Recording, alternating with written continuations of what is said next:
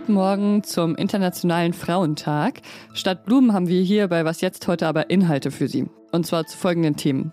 Wer ist verantwortlich dafür, dass so viele Mädchen im Iran gerade vergiftet werden? Und warum Frauen in Afrika nicht auf Retterinnen aus dem Westen warten. Ich bin Pia Rauschenberger und jetzt kommen hier erstmal die Nachrichten. Ich bin Anne Schwedt. Guten Morgen.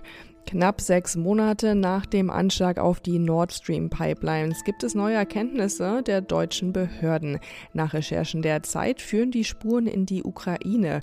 Demnach haben Ermittler eine Yacht identifiziert, von der aus die Anschläge durchgeführt wurden. An Bord des Schiffes seien Reste von Sprengstoff entdeckt worden. Unklar ist weiterhin, wer die Zerstörung der Pipelines Ende September letzten Jahres in Auftrag gegeben hat. Beobachter schließen nicht aus, dass bewusst Spuren in eine falsche Richtung gelegt wurden. Von der ukrainischen Regierung heißt es, man sei nicht an den Anschlägen beteiligt gewesen und habe keine Informationen, was passiert sei. Die Gewerkschaft Verdi hat im Tarifkonflikt des öffentlichen Dienstes für heute wieder zu Warnstreiks aufgerufen. Beschäftigte in Kindertagesstätten, sozialen Einrichtungen und vereinzelt auch Kliniken und Stadtverwaltungen sollen ihre Arbeit niederlegen. Kundgebungen sind unter anderem in Hamburg, Niedersachsen, Sachsen-Anhalt, Brandenburg und Baden-Württemberg geplant. Verdi will mit den Aktionen den Druck auf die Arbeitgeber erhöhen. In knapp drei Wochen steht die nächste Verhandlungsrunde an. Noch liegen die Vorstellungen der Tarifparteien Parteien allerdings weit auseinander. Redaktionsschluss für diesen Podcast ist 5 Uhr.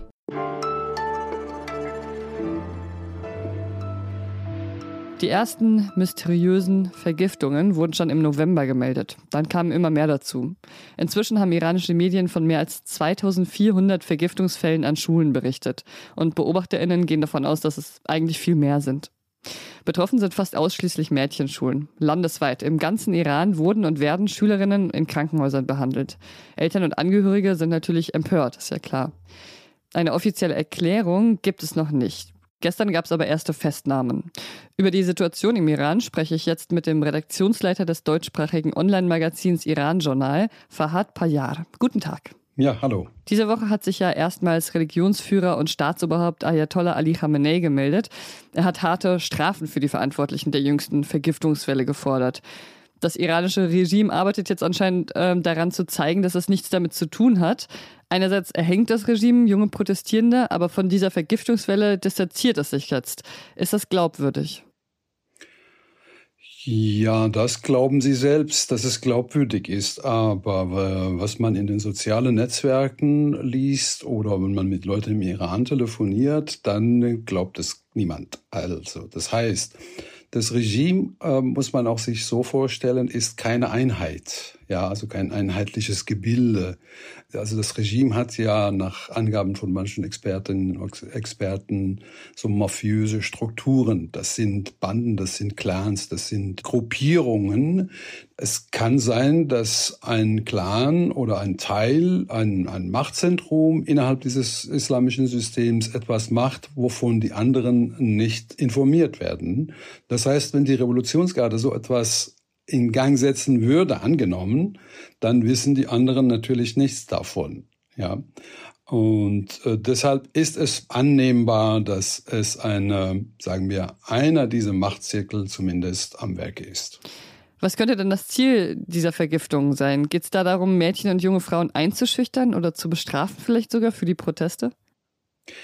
Also meiner Meinung nach versucht das Regime die Aufmerksamkeit der Weltöffentlichkeit auf bestimmte äh, Dinge zu lenken, die halt die Proteste vergessen lassen. Insgesamt, ja. Es kann auch sein, dass nach, also das sagen ja viele Leute innerhalb des Landes, dass das Regime jetzt sich an den jungen Mädchen, die gegen das Regime protestiert haben, rächen will. Es gibt auch eine andere äh, Meinung, die sagt, die wollen Angst und Schrecken verbreiten, damit die Menschen nicht nochmal auf die Straße gehen und sich vor den Konsequenzen fürchten. Mhm. Ja. Und funktioniert das denn? Die Menschen im Iran haben ja, soweit ich das sehe, bis jetzt eher verärgert reagiert. Ja, die, die Öffentlichkeit ist sehr verärgert, ist enttäuscht. Ähm, und da fragen sich viele, wie kann, können diese Nachrichtendienste nichts davon wissen, wenn in diesem Ausmaß Giftgas gekauft worden ist und ähm, eingesetzt wird. Gibt es denn irgendeine Möglichkeit für diese iranischen Schülerinnen, sich gegen die Angriffe zu wappnen? Ja, die einzige Möglichkeit, die die Schülerinnen oder auch ihre Eltern sehen, ist äh, erstmal nicht in die Schule zu gehen. Und in vielen äh, Städten ist es der Fall, dass die Eltern sagen, ich lasse meine Kinder nicht mehr in die Schule gehen und die, die Geld haben, besorgen sich Privatlehrer, Lehrerinnen und die, die arm sind, die müssen halt abwarten. Und können wir aus dem Ausland irgendwas tun? Das Einzige, was hilft, auch von, von, auch vom Ausland aus, also was wir hier von hier aus machen können, ist genauer hinschauen und es nicht in Vergessenheit geraten. Und das, das tun viele Medien, auch Sie jetzt selbst. Und das ist, glaube ich, das einzige Rezept, das wir von hier aus sagen wir, für die Menschen im Iran äh, einsetzen können. Also weiter hinschauen, das wollen wir auf jeden Fall. Vielen Dank Ihnen für das Gespräch. Gerne, danke auch.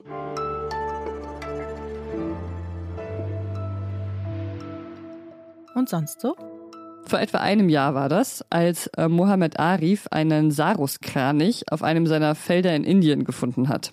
Saruskraniche sind mit einer Körperlänge von 1,50 Meter die größten Kraniche und ihre Flügelspannweite geht bis zu 2,8 Metern. Und der Saruskranich, der auf dem Feld von Mohammed Arif lag, der war am Bein verletzt. Arif hat ihn dann mit nach Hause genommen und ihn gepflegt, so gut es eben ging, mit eigenen Medikamenten und Hausmitteln. Und er dachte, der Kranich kehrt bestimmt bald in die Wildnis zurück, sobald seine Verletzung geheilt ist. Aber so war es nicht. Der Kranich ist bei ihm geblieben und weicht jetzt kaum noch von Arifs Seite. Er darf zwar jederzeit gehen und ist auch überhaupt nicht in einem Käfig oder so, aber er ist wirklich immer in Arifs Nähe.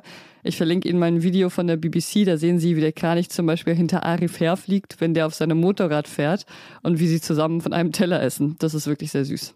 Als Kind habe ich mir oft vorgestellt, dass mir sowas mal passiert, dass mir ein Adler zufliegt oder ein anderer Vogel. Von daher bin ich auch ein bisschen neidisch, wenn ich sehe, wie zutraulich der Kranich geworden ist.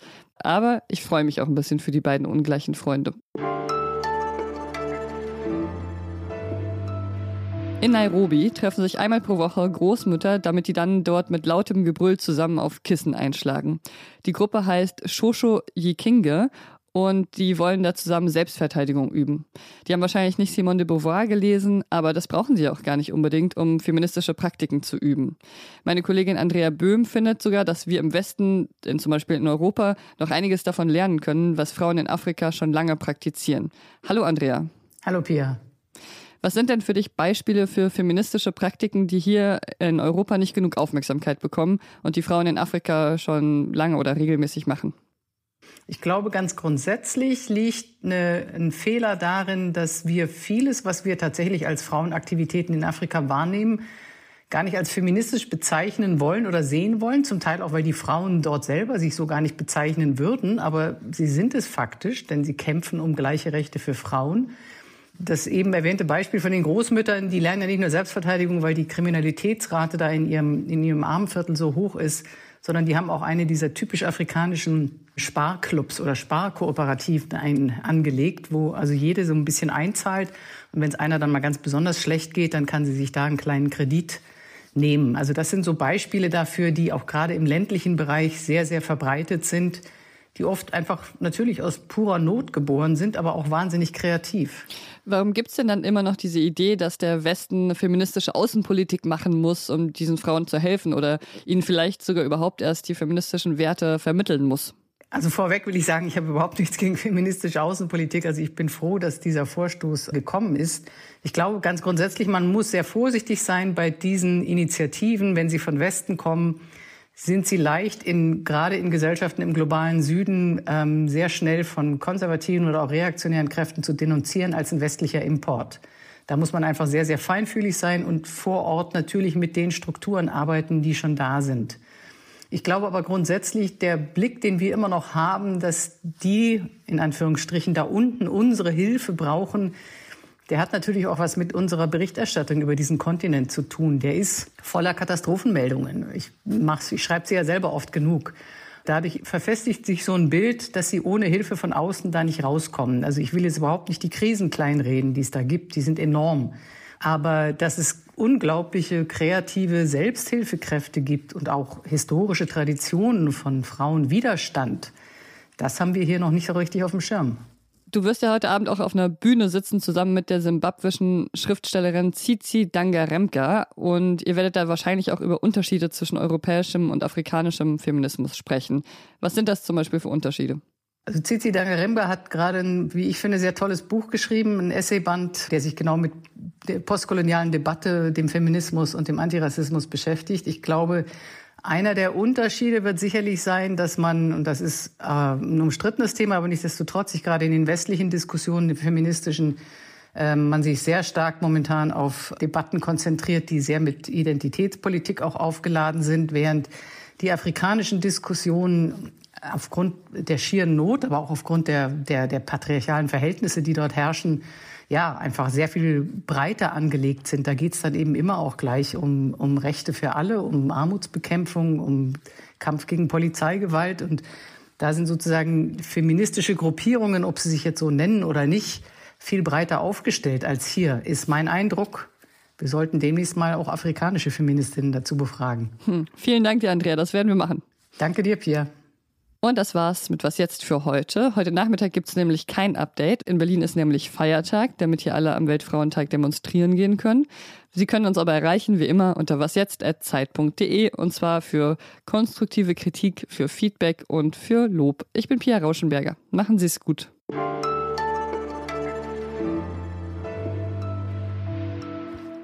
Bist du noch da? Ich, ich bin noch da.